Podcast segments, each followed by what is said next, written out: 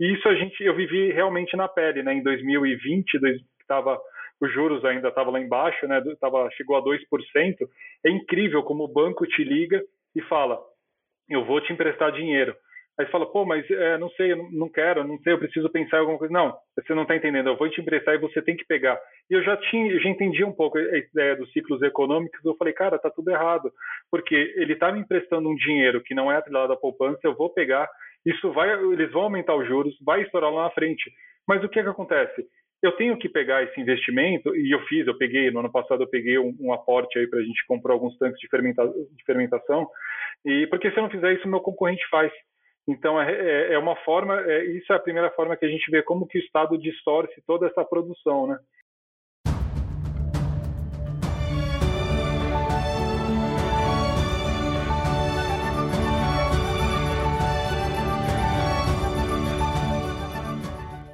Estamos no ar. Me chamo Luiz Guilherme Prioli, sou associado do IFL São Paulo e seu âncora aqui no podcast Acendendo as Luzes.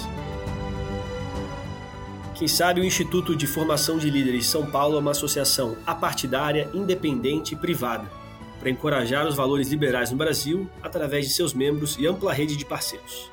Nós acreditamos que os cidadãos comuns são os verdadeiros protagonistas das ideias da liberdade. Junto aqui comigo no podcast de hoje eu tenho o Gabriel Maradei, diretor de projetos aqui do IFL São Paulo, e Oscar Dayan, gerente de podcast. Então ele é o cara que faz aqui o podcast acontecer pra gente. Né? E a gente vai falar aqui sobre burocracias, é, impostos na hora de empreender, um empecilho para muita gente. E para tanto, temos um convidado especial. Nosso convidado é Leonardo Sati, engenheiro mecânico por formação, pós-graduado em gestão empresarial, Escola Austríaca de Economia, Leonardo já teve uma franquia de salad creations do Mundo Verde. Depois ele vendeu as duas em 2011 e começou a fazer cervejas caseiras.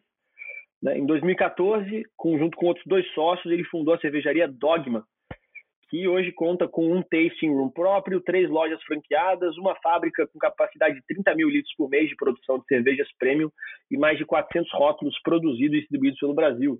Né, pô, pode colocar aqui nessa bio também pô, um Instagram de 100 mil seguidores. Cervejaria é sempre muito bom. Léo, eu queria agradecer né, sua presença aqui com a gente e, e pô, parabenizar você por uma iniciativa que você teve recentemente, que foi, acho que, o que desencadeou toda essa nossa conversa aqui, que foi a cerveja livre de impostos. Como que foi fazer esse processo? Como que funciona oferecer uma cerveja livre de impostos aqui no Brasil? Bom, é, primeiro, obrigado aí pelo convite, Luiz, Oscar, Gabriel aí, prazer falar com vocês. Cara, é, empreender no Brasil e, e, e, impostos a gente sabe que realmente é, é, é complicado aí, né? Então, e principalmente cerveja, né? É, infelizmente, é, cerveja, né, álcool, não cerveja, mas bebidas alcoólicas em geral no Brasil, o pessoal vê como se fosse uma é, droga lícita e para tanto, né, eles tributam dessa forma. E a gente sabe que o que faz a dose é o veneno, né? Uma pessoa beber 10 litros de água por dia, ela também vai passar mal, né? Mas infelizmente o Estado vê dessa forma e acaba tributando, né, colocando uma tributação muito alta em cima disso, né? E realmente isso é, é, bem impactante, né? Porque a gente vê não só não só eu, mas todos, né? As outras cervejarias, né? É, o preço, né? Que realmente é, sai da fábrica pelo preço que o cliente final paga, é, é a diferença é bem gritante. Grande parte disso aí é imposto, né? Então, é, só para vocês terem uma ideia, cara. Pra, primeiro, além de ser altíssima, ela é complexa, muito complexa, né? Então, por exemplo, na hora que eu vou vender uma cerveja, é, eu estou em São Paulo, eu quero vender para uma pessoa é, no Rio Grande do Sul. Eu tenho que saber primeiro qual que é o NCM, né? Qual que é o produto. Se eu estou vendendo para um atacadista, varejista ou consumidor final, vai ter a substituição tributária, né? Que é, é eu pago o ICMS da cadeia inteira, da cadeia inteira, né? Já que o Estado ele não consegue controlar todos os bares do Brasil e cobrar o ICMS lá é, na ponta, ele vai na origem cobrar o, ICMS. Então eu já tenho que pagar o ICMS para a cadeia inteira, né? Então depende. Se eu vendo para o Rio Grande do Sul é um, se eu vendo para o Mato Grosso é outro, se eu vendo para o Rio de Janeiro é outro. Então assim, a complexidade disso e o, o número de planilhas que, a gente teve que fazer para jogar no sistema já é, já é bem complexo. E é, alto, é super alto, né? Então, sei lá, se eu quero, chutando aqui, tá? Porque, que nem eu falei, é complexo, mas se eu quero receber 10 reais, eu tenho que vender a, a 25 um produto, porque eu vou pagar 15 de imposto e para receber 10. Quer dizer, é, o imposto, o pessoal mede né, na ponta, né? Então, ah, quanto que é o imposto? É 15 dividido por 25, sei lá, dá 60%, 70%. Só que eu quero receber 10, eu estou pagando 15 em imposto. Então, para mim é 150, lógico, eu sei que não é assim que faz a conta, mas para vocês terem ideia, eu pago mais imposto do que eu recebo, né? E isso é, é, essa ideia né, que, que a gente teve, na verdade não é nossa, isso a gente já faz desde 2019, várias empresas, vários lojistas fazem isso, né? Ontem, né, a gente está gravando hoje dia 3, ontem no dia 2 de junho, a gente fez uma promoção, né? A gente não cobrou produto sem imposto, eu não posso vender sem imposto. Eu vendo com imposto, só que eu vendo com desconto. Então eu pego Exatamente, eu peguei uma cerveja, eu peguei uma cerveja que a gente queria vender, uma cerveja boa, né? É, falou, ó, essa cerveja aqui, o pint, né, que é o copo de meio litro, a gente vai vender com 70% de desconto.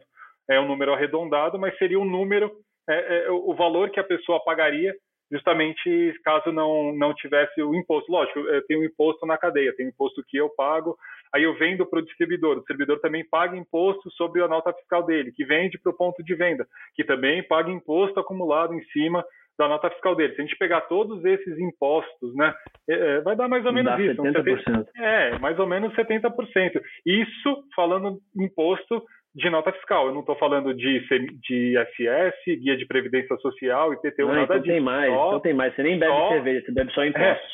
É, exato. É, é, eu, eu, vi, tem até um copo que o pessoal fez um tempo atrás, né? É, é, é o, o, copo, e aí tem assim, uma marcação aqui, né? Dois terços mais ou menos, em cima assim, isso é o que você bebe, dois terços, isso, isso é o que você toma. E aqui embaixo, isso é o que o, estômago, o Estado toma de você porque é um absurdo, né? É, é, é a espuminha, o resto é, é, tudo do Estado. Então, assim, a gente fez essa, essa campanha que a gente fez ontem, né? Particularmente nos nossos bares, justamente para mostrar para o pessoal, né? É legal, porque dá uma movimentada, lógico. Eu ganho em cima disso, porque eu acabo levando muitas pessoas. Ontem estava um friozinho aqui, aqui em São Paulo, e o pessoal foi pro bar, foi beber, foi tomar, né? Então, assim, dá uma movimentada, mas assim, eu acho que muito mais importante do que isso é mostrar pro pessoal, falando, olha, pessoal, é que, é, assim, a gente que está no meio, eu sei tudo que eu pago, vocês, né, que né, trabalham com isso, a gente tem noção da quantidade de imposto, mas muita gente que, sei lá, às vezes trabalha em outro ramo, não tem a mínima noção da quantidade de impostos que a gente paga. Então, assim, pelo menos é uma forma da gente mostrar realmente a, a quantidade absurda aí que a gente paga de imposto. É, isso é uma coisa muito curiosa, né? Porque você, pensa assim que, cara, além de você ser um bom cervejeiro, você tem que ser, nas suas palavras, um bom planilheiro pô, olha o nível de complexidade que você tem para produzir um produto que vai, tem sua simplicidade ali de você deixar fermentando, etc., as proporções certas, mas você tem que ter um outro skill completamente diferente para conseguir viabilizar isso no mercado a uma escala legal e tal. É, que outra complexidade ali você, você encontrou nesse sentido, assim, que te pedia de burocracia muito além de simplesmente você poder é, produzir a cerveja? Né, quando, quando eu comecei, né, o pessoal fala, né, o empreendedor... E Léo, rapidamente, é, Léo, é te responder só para dar uma ordem de magnitude aí, quanto que, por quanto que a cerveja que você vendeu no dia livre sem impostos, realmente, por quanto você vende ela normalmente por quanto você vendeu ela sem imposto? Só para... Esse chopp é, era uma Double IPA, né, eu tinha 6, 7%.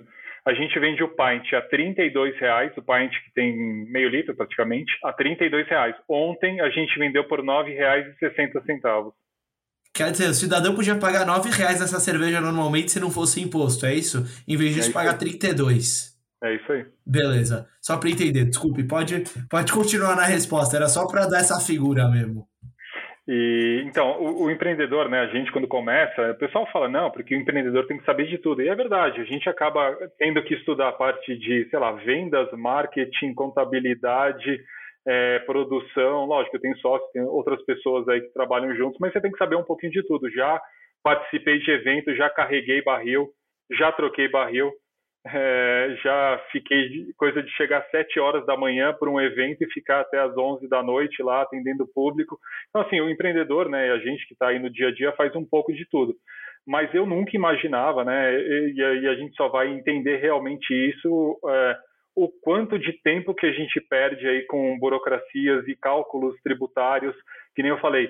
é, só para a gente conseguir entender como é que calcula a, a tributação da cerveja, e assim, não, não, só eu sozinho, é contador me ajudando, são pessoas especialistas no assunto que tem que pegar a legislação e tem que ler, e ela muda toda hora. Então, ah, teve uma coisinha que mudou porque aí você tem o imposto, aí você tem o fundo de combate à pobreza, que nesse estado cobra de uma forma, aí você tem que entrar no site né, para é, emitir a guia GNRE por Espírito Santo, que é diferente do site que emite para a Bahia. Quer dizer, é uma complexidade. Então, quem bebe entender... cerveja é, diminui a pobreza, é isso?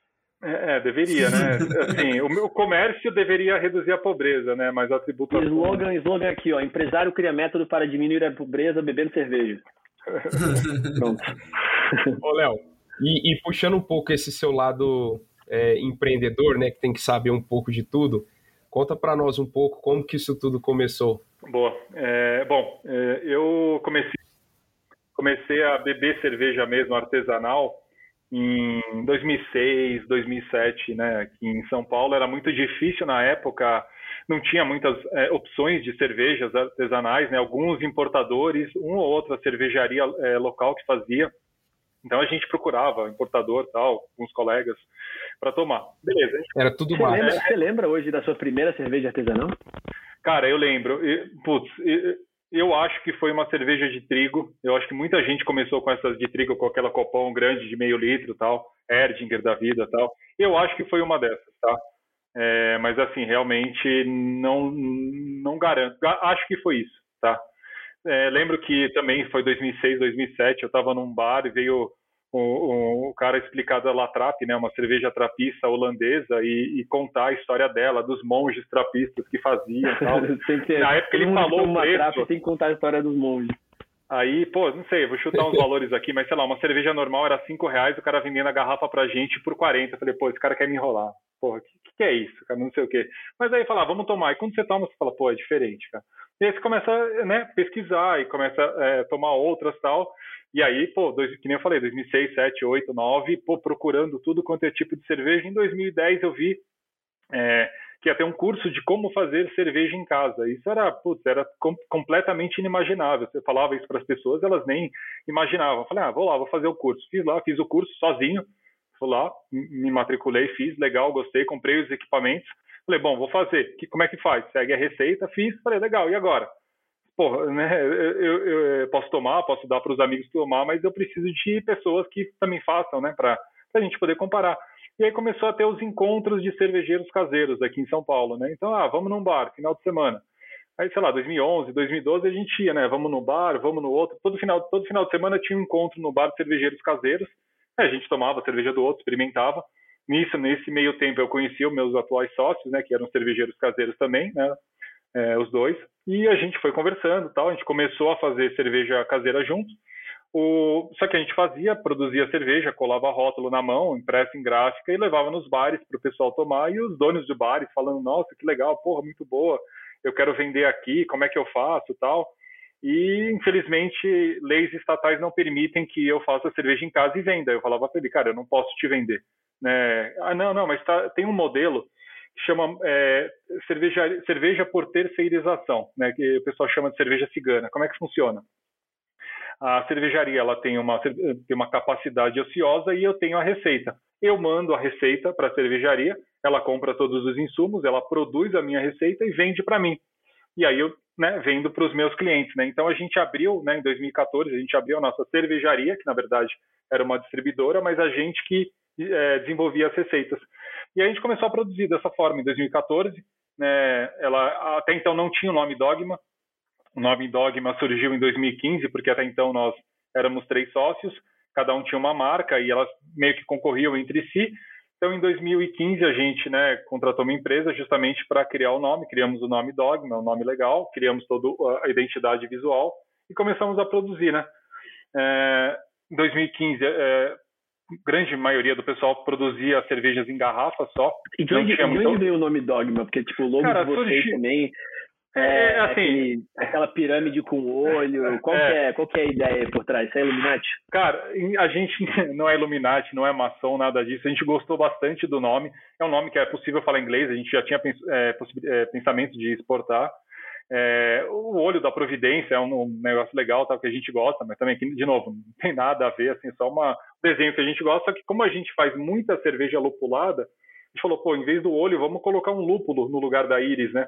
E aí a gente trocou, né? Colocou um, um, um lúpulo lá, ficou bem legal, ficou bem apresentável, assim, a gente gostou. O mercado em geral, assim, também aceitou bem e foi legal, né? É, bom, que nem tá falando, aí a gente produzia muita cerveja em garrafa. Em 2016, a gente começou, a gente migrou todas as nossas embalagens de garrafa para lata. Até então era muito a novidade isso na época, ninguém fazia lata. A gente meio que começou, se não fosse a gente seria outro, mas não sei, a gente meio que começou com as latas de 473 ml, que isso é muito comum nos Estados Unidos, essas latas de 473. Migramos tudo para lata. E ela fica mais bonita também. Primeiro, é, eu ganho na logística porque ela fica com a metade do peso, né? A lata pesa praticamente nada em relação ao líquido, diferente da garrafa que é quase o mesmo peso do líquido. Então eu ganho aí, é, eu ganho 50% no peso ela protege melhor o líquido porque eu reduzo a exposição de luz, que isso é muito ruim para a cerveja, e a entrada de oxigênio, que também é ruim. Então, quando você fecha com uma tampinha, ela tem uma absorção, absorção lá de é, de, de, oxigênio que o pessoal mede em ppm. Na, na lata, a gente já mede em ppb. Então, assim, é a quantidade mínima mesmo de oxigênio, que isso é muito importante, principalmente... Ou seja, partícula por bilhão versus partícula por milhão, é isso? Isso, correto. Ou seja, correto. mil vezes menos, praticamente. É, exatamente, Entendi. porque como a gente faz muita cerveja lupulada, o lúpulo é muito instável. Qualquer contato com oxigênio ele perde, ele isomeriza, então ele perde aquele sabor, aquele aroma que a gente gostaria de buscar. Então, assim, eu não posso ter nada, nada de oxigênio, ela pode dar uma escurecida na cerveja também, a apresentação da nossa cerveja, a gente preza muito por isso, né? Então, é, isso para a gente foi muito importante, né? É, aí a gente migrou, né? Migrou para Lata em 2016. No final de 2016, eu fui para Califórnia com meu sócio a gente pegou um carro, alugou um carro em San Diego, foi subindo, visitando tudo quanto é tipo de bar e cervejaria, viagem sensacional até Santa Rosa. E, porra, lá era de, o que tinha de taste room, né? O que, que é o taste room? É o local que você entra para beber cerveja. É, sei lá, tem 15, 20, 30 torneiras de cervejas diferentes, normalmente da própria marca gente falou, porra, vamos levar isso para o Brasil, né? Até então a gente não conhecia, eu tinha eventualmente uma, uma fábrica que tinha isso, mas não tinha um negócio numa uma, é, uma cidade, é, uma capital, coisa desse tipo grande, né? Eu falei, pô, porque a gente já tem a marca, vamos trabalhar com a parte da, da, da venda, né, de test room. Então a gente trouxe esse modelo para cá, a gente montou, só que a gente montou também um, um brew pub. Então aqui no centro da cidade de São Paulo a gente pegou um espaço no fundo do, da, é, desse espaço, a gente montou uma cervejaria que a gente não tinha e foi aí que a gente pegou o nosso primeiro aporte. Né? A gente teve a entrada uhum. de um sócio que entrou com. O que, que é um brew club? Que que, brew é, é, é, uma, é uma cervejaria que produz para venda local apenas. Ela não vende então, para fora. Você tem a produção só... ali que é tipo para aquele bar. Aquele bar Exatamente. tem cerveja fornecida do Exatamente. É, então, eu, eu, já fui nos bares, assim, aí tem, de repente, tipo, na parte de cima, umas coisas de cerveja. Nunca tinha pensado que isso era um modelo em si. Tem alguma vantagem financeira nesse modelo ali? De, tipo... Tem uma vantagem financeira e tributária. Por quê? Porque a substituição tributária, e ela é o grande vilão aí da cerveja, aí, no ó. momento que uma cervejaria vende direto para o consumidor final, ela fica isenta de pagamento da, da ST. Então, no momento que a cervejaria ela produz e já vende para o consumidor final, ela não precisa pagar ST. E tem algumas outras vantagens também aí. É quanto de? Então, é, é, o, mais, é o mais caro, porque você mata, você, na verdade, você tem o ICMS, ICMS próprio, mas não tem a substituição tributária. Depende muito, que nem eu falei, mas aqui em São Paulo, a gente está falando aí em torno de uns 30% mais ou menos. Tá? Oh, caramba. É, tem que fazer algumas contas aí na tributação, né?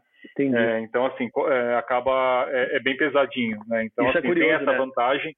Porque os, é, são, são essas, essas, esses buracos tributários criados pela complexidade do próprio sistema que criam e fortalecem vários modelos. Você pensa, cara, logisticamente, será que faz sentido realmente você ter a cerveja feita ali dentro? Não, mas, pô, de repente, financeiramente, tributariamente, faz muito sentido, e aí você cresce mais disso.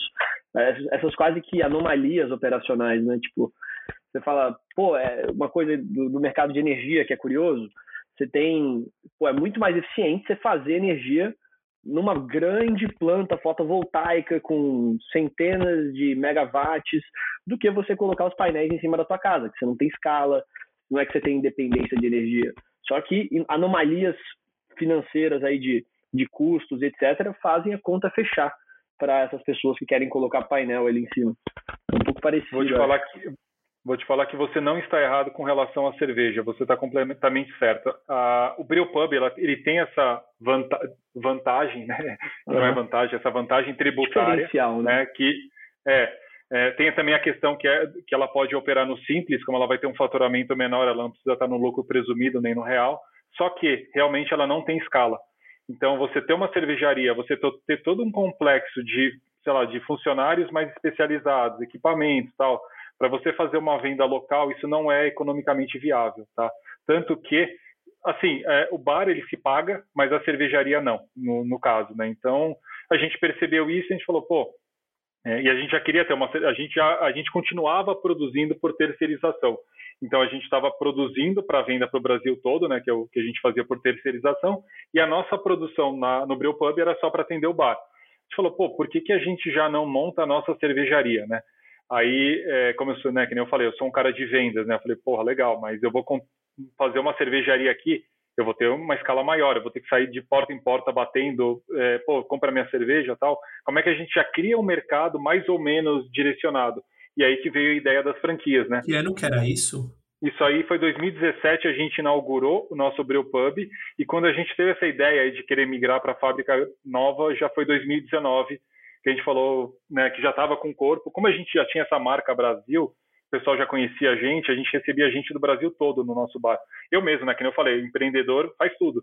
Eu operei o bar, eu tirei muito chopp, eu troquei muito dinheiro lá. Então, eu conversava muito com os clientes. Cara, conversei com gente do Brasil todo e de fora também, com gringo, que chegava lá falando inglês, né, e a gente conversando com o pessoal. Então, isso foi muito bom para a gente, para a marca em si, porque ajudou, né, o desenvolvimento e, e, ajudou financeiramente também, mas assim, a gente sabia que não tinha como escalar. É, a gente, trabalhando unicamente com o Brewpub. Foi aí que a gente teve a ideia da, das franquias, né? Eu já tive franquia no passado, né? Que nem, que nem você falou, eu tive uma, uma sala de creations que hoje virou Boali e eu tive o Mundo Verde. É, eu vendi as duas, porque tinha, tinha sócios também e era né, muita gente para operar isso daí, a gente acabou vendendo. É, então eu já conheci um lado né, da franquia e eu falei, pô, vou conhecer o outro lado que é o do franqueador. E aí a gente, né, a gente até contratou a Sherpa, né, para para ajudar a gente. A Xerto é uma empresa de franquias, eles montam franquias, né? O, o, acho que o Marcelo Xerto ele foi até o fundador da ABF lá na década de 80 tal, e hoje ele dá consultoria, né? Ele montou, ele pegou o nosso modelo de bar, falou, beleza, vamos montar o seu modelo para franquear. É, e aí, por exemplo, até então a gente não tinha comida, a gente pedia é, food truck, a gente chamava food truck na porta e para dar comida, porque o nosso negócio é vender cerveja. Ele falou, não, vocês precisam ter é, comida. Então a gente já bolou uma forma que a gente faz a, a produção é, externa de comida, né? Uma empresa que produz para a gente, a gente traz para o nosso para o nosso bar congelado, fica congelado e a gente tem um forno, né? É, aquele forno, é, temperatura, pressão, tal, que você coloca lá três minutos e parece que foi feito na hora. Então a gente modelou isso para a franquia, então ele deu alguns pontos aí que seriam interessantes para para a gente poder franquear e isso trouxe também a ideia da fábrica. Então, aquela ideia, né? Eu tenho a fábrica que vai produzir, eu tenho o mercado consumidor, que é minha franquia, e minha franquia ela não vai ficar sem produto, porque imagina que eu estou produzindo a cerveja terceirizado e de repente a, cervejaria vira e fala, ah, não vou mais te produzir, eu estou com, porra, sei lá, com não sei quantas franquias que eu tenho que atender e não tenho como dar cerveja, né? Então aí eu fico mais tranquilo nesses dois lados. É, aí a gente aí a gente teve o, o segundo aporte, né? A gente já teve entrada de mais dois sócios aí também e a gente montou a nossa fábrica lá na Moca. Então a gente vendeu a nosso equipamento, o Brewpub, né, que a gente tinha, a gente vendeu é, em 2019 que a gente começou e aí né, outra questão da burocracia porque a gente conseguiu alugar né, o espaço, né, depois de procurar a gente alugou esse espaço em 2019.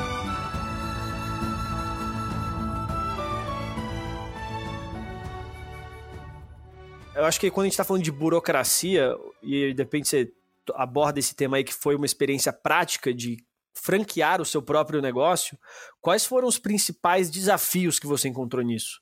Porque não é uma coisa simples, né? pô, franquear, você falou que você teve que ajustar coisas de alimentação, de produto, e acho que também deve ter tido essas burocracias aí. Como que é uma burocracia de franquear? Para quem está ouvindo a gente e não conhece muito bem sobre o modelo de.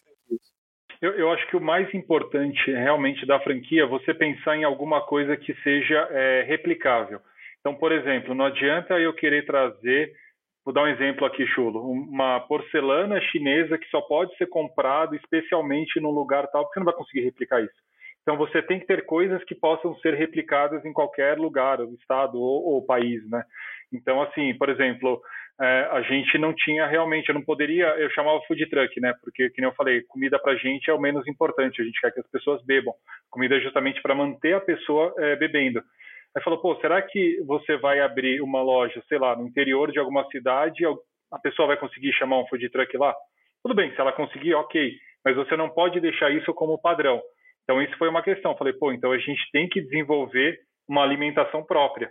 E aí, a gente começou com alguns parceiros. E será que esse parceiro ele tem condição de mandar para São Paulo e para o Brasil, caso a gente abra, sei lá, em Recife ou, ou, sei lá, em Goiás, ele consegue, ele tem logística para enviar? Então, a gente tem que ver essa questão. Né? Por exemplo, vou fechar com um cara que faz o sistema de shopping. É, isso para a gente é muito importante, né? Porque realmente é, cara, nosso core business. É, será que essa, essa empresa ela vai conseguir... O que é o sistema de shopping? Sistema de shopping, porque como que funciona o nosso shopping? A gente não tem chopeira. É, a gente tem uma câmara fria, uma geladeira gigante, os barris eles ficam todos refrigerados, e aí eu tenho um sistema de extração. Então, esse sistema, né, é, o barril está gelado, eu vou ter todo o sistema de extração, a torneira de chopp, tem vários tipos de torneira, torneira americana, italiana, é, belga, a gente usa, no caso, a gente usa torneiras belgas, estilo belga. Mas você tem uma empresa que faz isso, porque, por exemplo, eu não posso, é, é na hora que eu vou, né, que nem eu falei, o nosso sistema, é, nosso core business é cerveja. Eu não posso ficar tentando tirar chopp para ver se ele vai sair bom. Eu tenho que abrir a torneira e ele tem que sair, aquele copo ele tem que sair perfeito. Então eu tenho que ter um sistema ótimo de chopp, né? Isso é diferente, por exemplo, de um bar que o core da pessoa não é cerveja. Tudo bem, ele bota uma chopeira lá, pô, espuma um pouquinho, ele tira, puxa lá, o nosso não. Eu tenho que abrir, ele, né, tem todo um padrão, tempo que eu vou deixar enchendo, depois quanto tempo que eu vou deixar espumando. Então isso para a gente realmente é importante. Essa empresa que monta esse sistema para a gente, ela consegue montar em outras em outras lojas. Então assim, tudo isso a gente teve que pensar. E eu acho que para a gente realmente foi mexer com alimentação, que foi uma coisa que a gente nunca mexeu até então. A gente só mexia com cerveja, né? Então, é, realmente foi esse desenvolvimento, é adaptar o nosso negócio para isso. Então, a gente fez todos os manuais até então, né? A gente operava o bar, mas todos os procedimentos e todos os processos estavam na nossa cabeça. É, tudo bem, a gente sabe como fazer isso, mas é, a gente tem que escrever. Aí a, a, empresa ela desenhou, ela mapeou todos esses desenhos, né, todos esses processos para a gente poder vender o negócio, né? A consultoria foi lá e mapeou tudo que você precisava, etc. E falou: vocês têm que. Os principais pontos deles era facilitar a reprodução, procurar fornecedores nacionais é, isso, isso é função nossa, né? De procurar fornecedor. Eles falavam pra gente, ó, tá. vocês têm que ter isso, entendeu? Mas é função então, eles nossa. Eles criavam a base de análise para o fornecedor para vocês. Ah, é. vocês estão procurando um fornecedor que tem que ter tal, tal, tal, tal, tal. Exatamente. É. Tá. É. E, e aí, manual.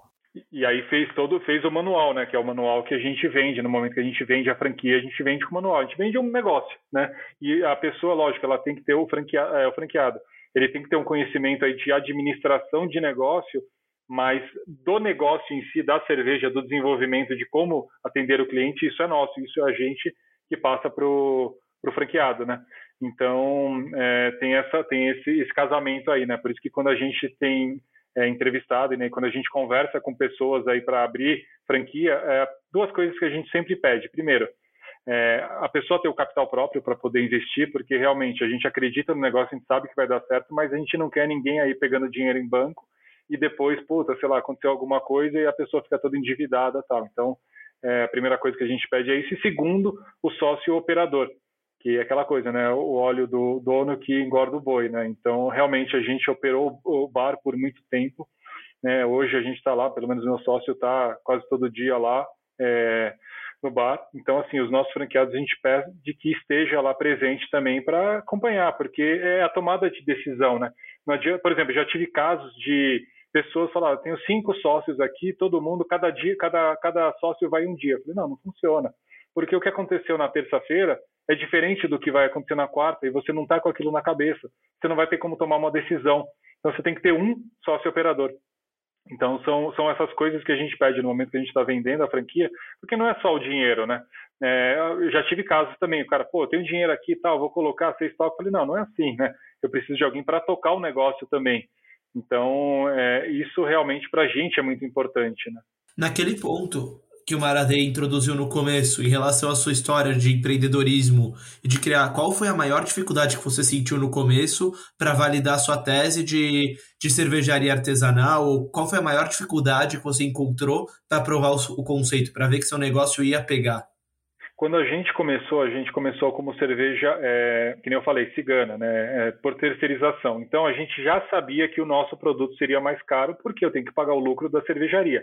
Então assim, é, o nosso produto ele saía, partia do princípio que ele seria mais caro. Então assim, desde o início a gente falou, o nosso produto precisa ser bom. Lógico, todo mundo quer fazer um, um produto bom, mas o nosso ele tinha que ser bom, ele tem que ser bom, porque é o que a gente fala, no momento que a pessoa abre uma lata que não é uma lata barata, pô, sei lá, uma lata é 40, 45 pau. O cara vai abrir uma lata de 45, ele não pode abrir essa lata, colocar no copo e falar, ah, pô, é, legal. Não, não pode ser legal. Ele tem que tomar cerveja e falar, porra, que breja foda. É o que a gente sempre falou desde o início. E a gente teve esse conceito, só que isso é, ficava mais caro. A gente ia em muitos eventos e realmente, cara, quando a gente era um pouco desconhecido, pô, já cheguei aí em evento que eu vendendo, sei lá, uma garrafinha aí a 20, 25 reais e o o outro lá vendendo três shops a 20, por exemplo. E a gente saía sem nada. Falou, pô, será que a gente vai baixar o nível? Será que a gente vai começar a tentar fazer cerveja mais barata? E a gente nunca baixou. Não que a cerveja é ruim, mas é, é outro público que ele queria atingir, que é o público de, né, de cerveja, sei lá, de pessoal que está começando, cervejas menos é, com menos sabor, com menos encorpado. Então, assim, a gente não queria ir para esse caminho. A gente queria ir para o caminho mais beer geek, mais o pessoal realmente que conhece do produto.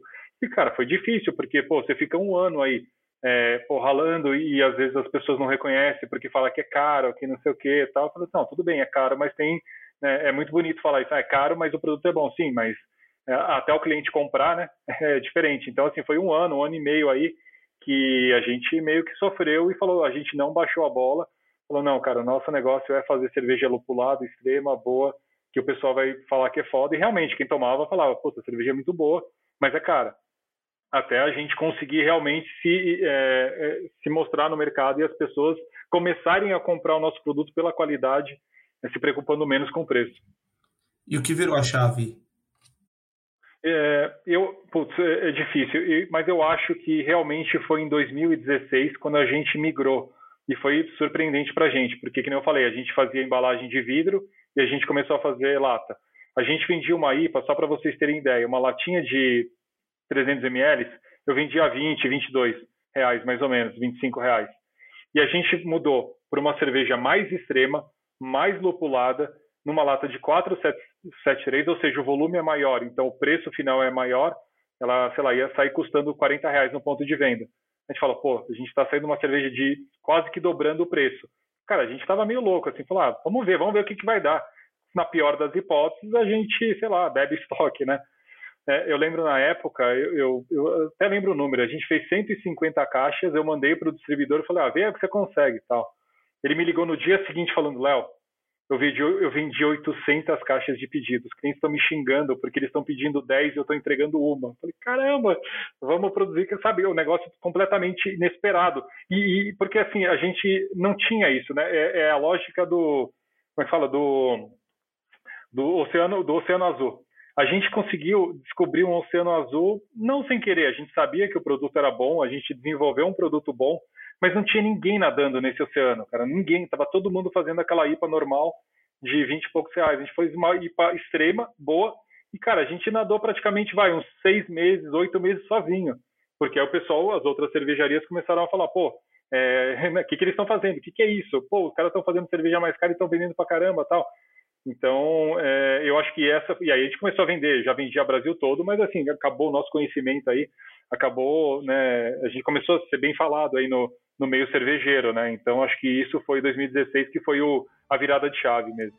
Pediu truco e foi. É. Vamos lá, cara. Foi com o Zap, mas foi.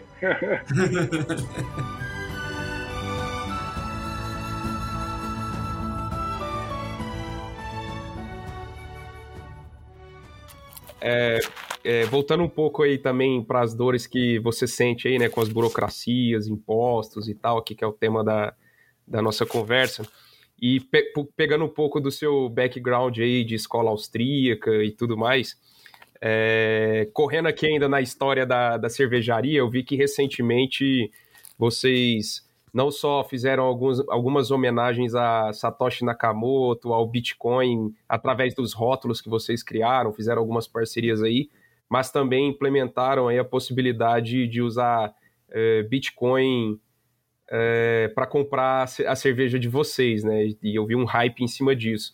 É, conta um pouco para nós sobre, sobre essa ideia que vocês tiveram, por quê e, e como que você chegou até aqui.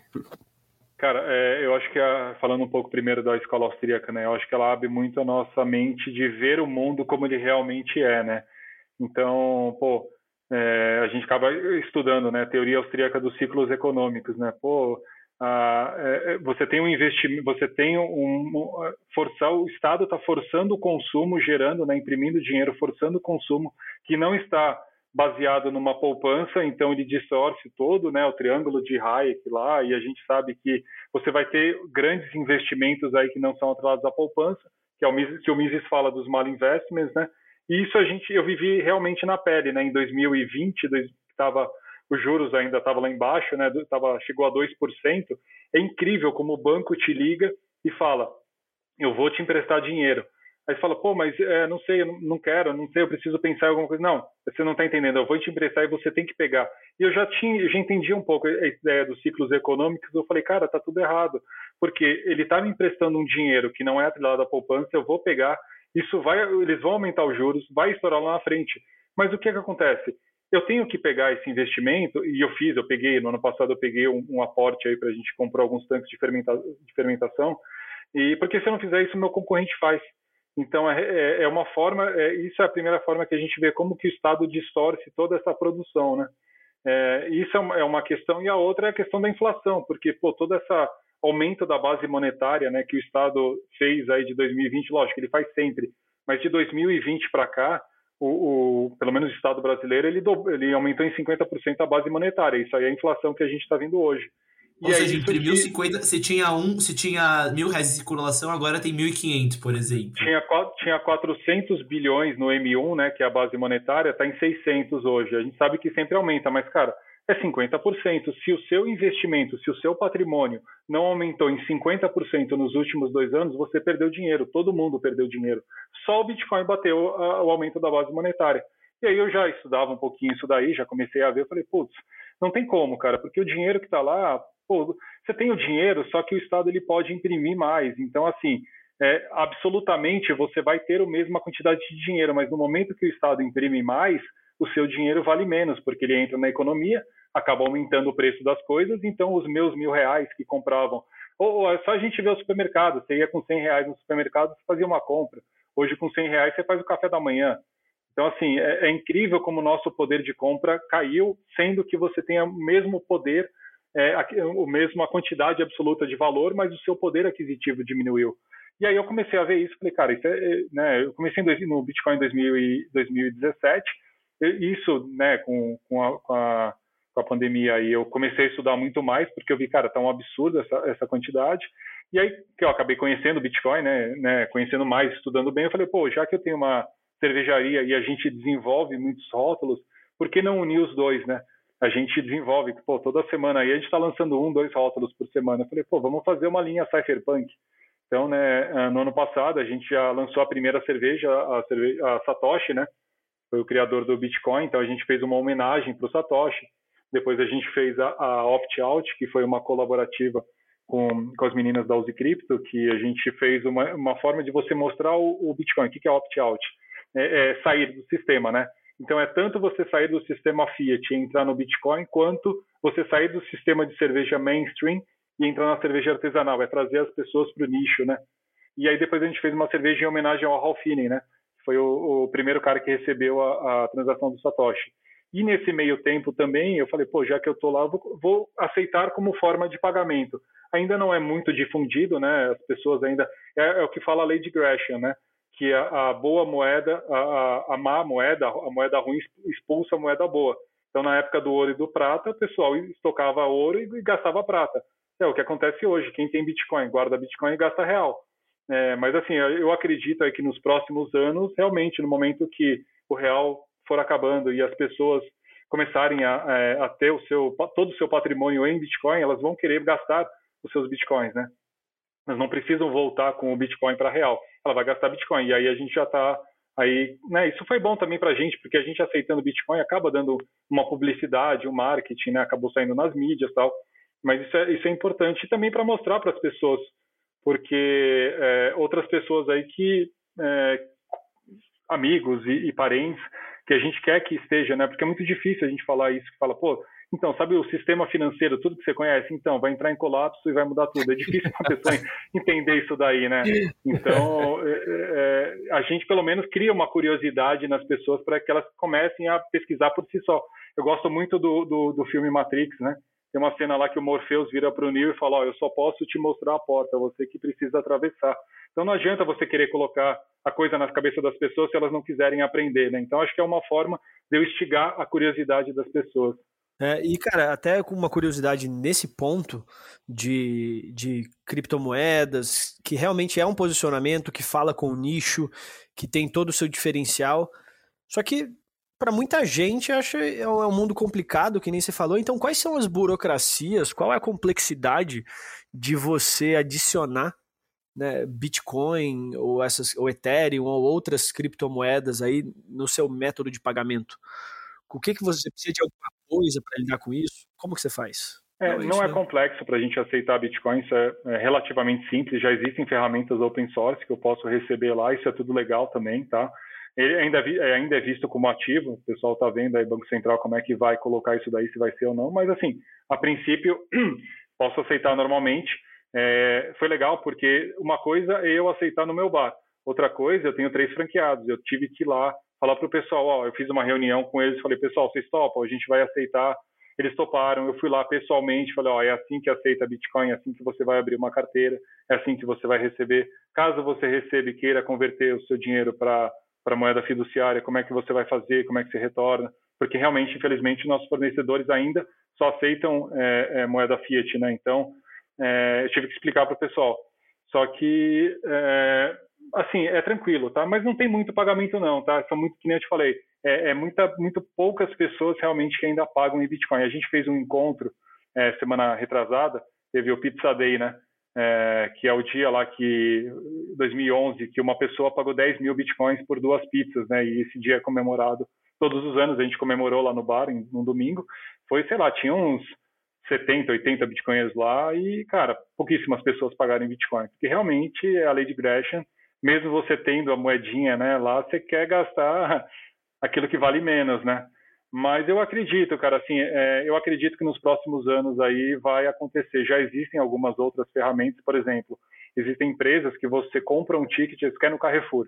O Carrefour não aceita Bitcoin, mas você pode entrar numa empresa lá, X, é, você paga em Bitcoin, compra um ticket de 100 reais, 150 reais e com esse ticket você vai lá no Carrefour e compra, por exemplo.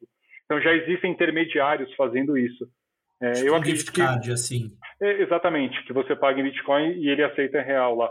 Nos Estados Unidos teve uma empresa, chama Strike, ele fechou com grandes é, operadoras de, de frente de caixa. Então, o que, que ele conseguiu fazer lá?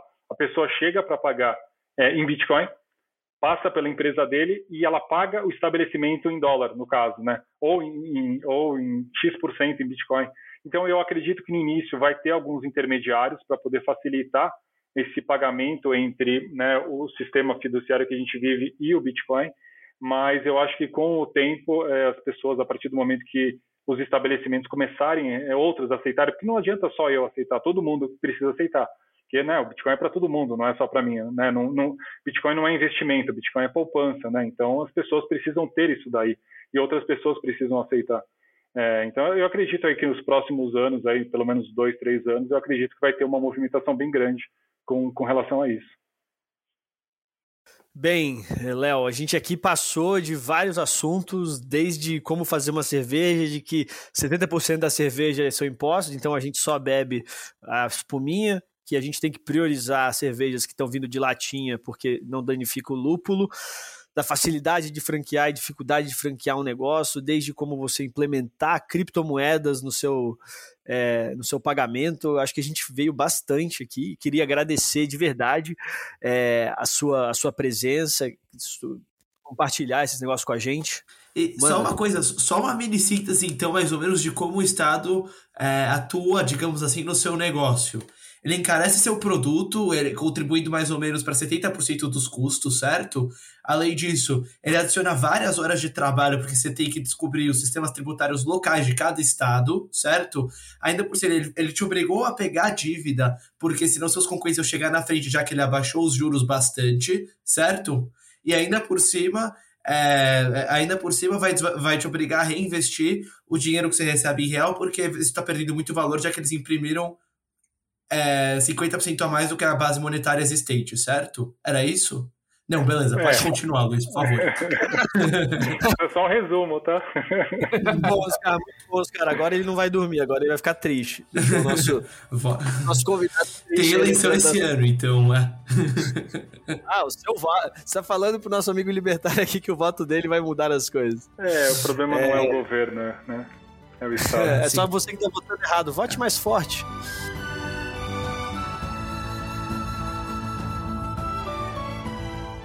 Gente, queria agradecer você, Maradei, Oscar, Léo, mais uma vez pela presença de todos. É, gente, quem não segue aqui ainda o nosso podcast é, do IFL São Paulo Acendendo as Luzes, é só seguir no IFLSP no Instagram. A gente está no Spotify, a gente está no Apple Apple, Apple Music. Não sei, se você tá me ouvindo do Apple Music, você é a resistência. É porque, cara, não sei nem quem ouve direito disso, falo mais com o Spotify. Obrigado pela sua presença aí. Espero que você tenha tido uns insights. Você teve uns insights, comenta lá no post que vai ter no Instagram, porque sempre tem post no Instagram disso. A equipe de, de comunicação do IFL manda super bem. Sou o Luiz Guilherme Prioli, mais uma vez, obrigado. Obrigado, pessoal. Valeu, Léo. Valeu, pessoal, pelo convite Valeu. de novo aí, cara.